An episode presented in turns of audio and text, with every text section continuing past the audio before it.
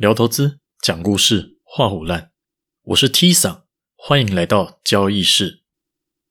这两天开始回顾这一个月以来录 Podcast 的一些过程，觉得蛮有趣的。整理资料到讲出来需要下一些功夫，讲出来又要想办法讲得清楚，讲得让大家都听得懂，又要下更多的功夫。而且没办法面对面的时候，有时候很难得知听你讲的人到底吸收了多少，就只能一边做一边试，然后听听看大家的回馈。尽可能的去把想传达的内容简单化，其实这真的蛮难的，因为很多时候自己觉得讲得很清楚了，但这个觉得讲清楚了是建立在我本身就很了解这个东西，或是这个观念这个指标，所以当然会觉得讲两遍就清楚了。但第一次接触到的人，可能光是听到一个新的观念到了解这个观念就需要一点时间，了解观念到接受观念又需要一点时间，快速的讲个两次，或许还只停留在听到观念到了解观念这两个阶段之间而已。所以我也很感谢这段时间所有提供回馈的听众，你们的回馈都超级宝贵，我才知道要怎么去调整我的说法，甚至语速什么的，让大家可以更方便去吸收。今天要开始一个新的系列节目，但不一定是连续播出啦，就在看情况这样子。连载的内容就会针对常见的情绪导致做错的问题来分享，包含心态上的、做法上的，要怎么去解决和面对。我其实一直在等什么时候听众会来问我这个问题。因为以前在还没录 Podcast 的时候，分享交易很常被问到这个，现在终于来了。T 桑，你讲的我都知道，可是每一次我进场之后就什么都顾不得了，被自己的情绪影响，手上没部位、没有股票的时候都懂。就像你说的，交易是很考验人性的事，但是我就克服不了人性，一直在重复犯错，犯错之后懊悔，反省完了有信心，但进场又继续犯错，到底要怎么办？你说的这些，臣妾做不到啊。不用担心，不是只有你会这样。我相信一开始接触投资或者交易的人都有这种镜头，我自己也经历过这个过程。就是当自己开始了解一些交易上要注意什么事情的时候，像是风险报酬比啊、期望报酬啊、资金控管这些，但实际上就是会遇到各种问题，然后执行不了。事后看会发现都是控制不好自己的情绪，所以不敢做，所以想要赌，所以觉得可以拼拼看，然后发现每次这样想都在乱做。在没有人可以跟在你身边盯着你做每一笔交易的情况之下。有些方法可以辅助你去解决这个状况，但毕竟没有外力来逼自己，所以成效就会因人而异。今天呢，就要来分享一下克服自己交易弱点的方法。首先，我们要先界定一下自己的问题到底是什么，是什么让自己没有办法好好照着该做的事情做，没有办法照着预设的计划来做。今天呢，就先来讲第一种，明明赚钱了，但抱不住，怕赚的钱吐回去，所以一下就卖掉了。赚了钱怕吐回这件事，要是你是一个不会做交易记录的人，从现在开始去做交易记录，去记录你每一笔交易的进出理由、停损点、出场点，越详细越好。最好是连获利的交易最大回撤是多少，这个都要记好。例如说，你有一笔交易赚了七十点，但最大回撤是四十五点，那另外一个交易是你赚了六十点，最大回撤是二十五点，就把这些四十五点和二十五点记录下来。这也不用太及时，因为整笔交易结束后回去再看就可以了。反正可以看得到你买的股票在这段期间的最高最低价，去计算就可以了。唯有做好交易记录，我们才有办法好好检视我们的交易行为，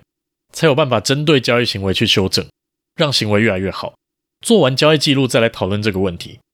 那要是你已经是有做交易记录的人，就把以前的交易记录翻开来看，仔细去检视每一笔赚钱或是看对的交易，在没碰到停损的情况下。获利的范围是多少？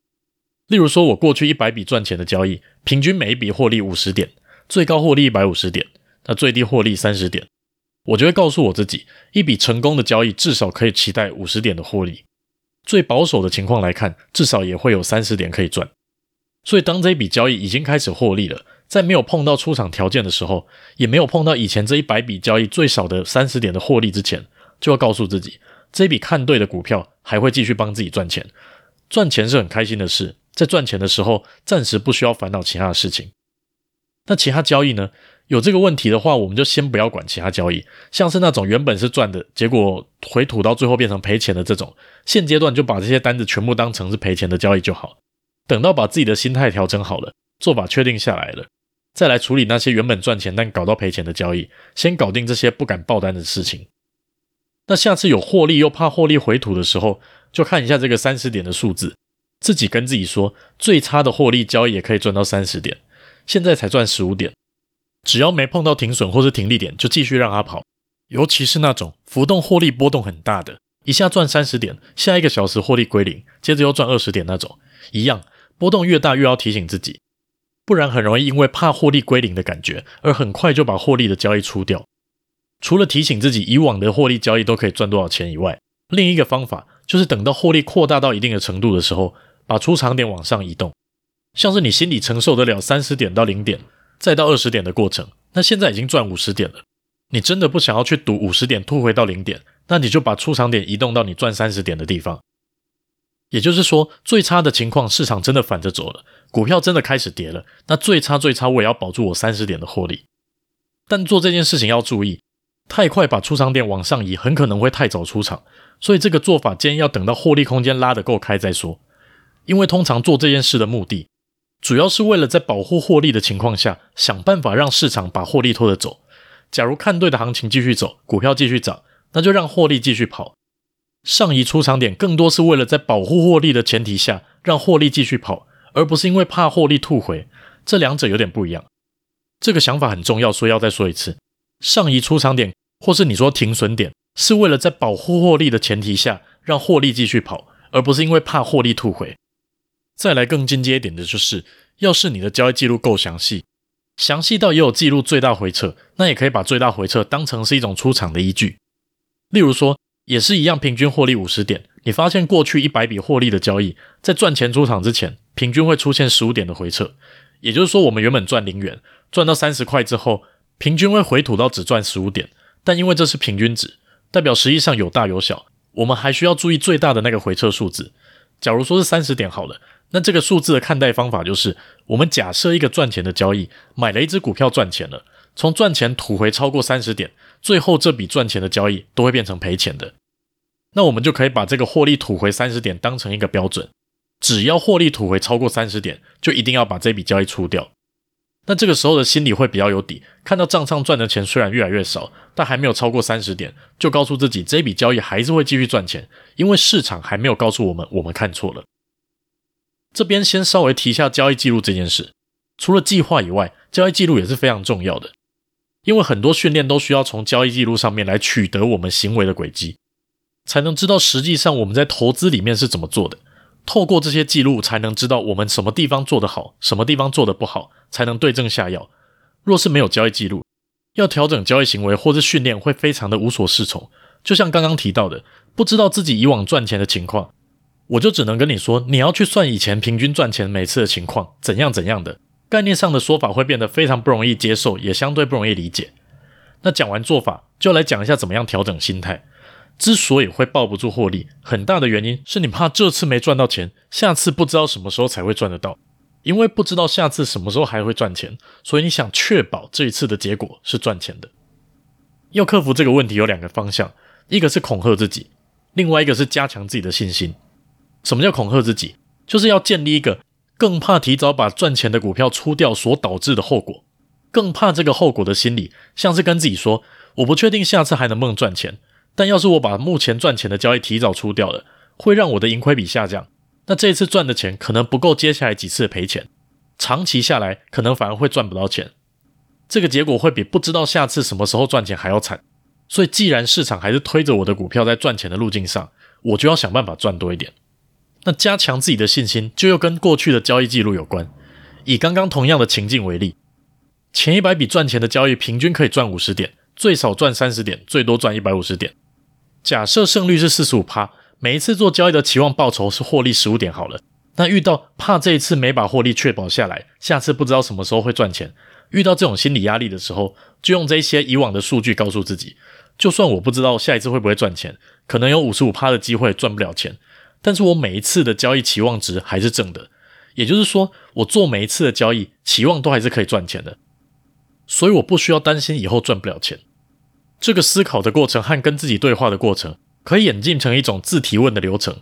当你有一笔股票已经赚钱了，但你又遇到怕赚的钱吐回去的情况，想要把股票先卖掉的时候，就先问自己：平均每次赚钱的交易都赚多少钱？呃，平均五十点。那最少的一笔获利多少？呃，最少一笔获利三十点。那现在的获利有碰到最少的获利吗？还没。那为什么还没碰到最少的获利就想要把它出掉呢？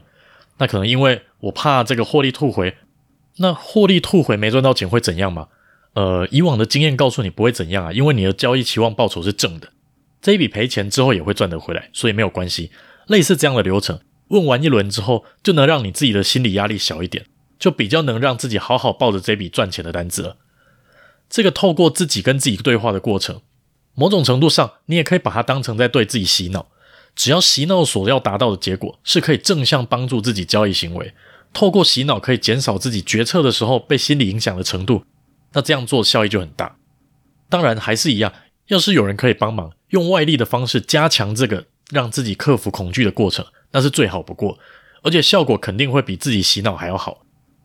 但一来是没有太多人可以做好这个一直盯着别人做交易的这个角色，再来就是有能力的人也不一定有空，也不一定会有意愿去做这件事情，因为通常会花很多时间，所以自己洗脑自己还是一个折中的方法。那毕竟投资或者交易，最终做决定的人还是自己，就算买卖的方法是别人告诉你的，别人教给你的，最后要不要下单也是自己决定，所以几乎只能靠自己，因为其他人不会为了你的账户余额负责。这也就是为什么交易是个很像在修行的过程。修行就是把自己不好的改掉，慢慢把自己变成自己想要的那个样子。有些人希望把情绪修炼到很稳定，有些人希望可以修到一个瞬间静下来的能力，或是专心的能力。每个人都想要改掉的点。那交易也是，交易的最终目的是为了要获利。在达到获利之前，会有很多牛鬼蛇神从你自己的心中跑出来干扰你。除非你要把钱丢给别人帮你投资。不然，最终决定权还是在自己身上。所有没有修好的心理因素，在做决定的时候，都会跑出来影响你做决定，然后进一步影响你的获利。所以，把自己的人性和冲动啊、和恐惧和贪婪一点一点修掉，就能一点一点做得更好。所有的训练，所有其他人的帮忙，最终都是让自己克服这些下单瞬间会跳出来影响自己的人性缺点。交易为什么会那么难？就是因为它跟修行一样。修道者众，成道者寡。很多人在过程中扛不过去，克服不了，最后就放弃了。也可能修了半天，最后还没成功，你就往生了。要是真的觉得交易太难了，我想要放弃了，那欢迎左转去找无脑定期定额 ETF 法，至少能提供一定的获利，也可以让自己过得舒服一点。那要是大家有在什么投资啊，或是做交易的时候，自己跟自己内心对抗的故事，成功克服的、失败的，也欢迎留言或是私讯告诉我。我也会透过这个“臣妾做不到”系列，用我自己的经历和看其他人成功的方法去分享，我们是怎么走过这段对抗人性的过程的。讲到口渴了，先去喝一杯。这里是交易室，我是 T 桑，拜拜。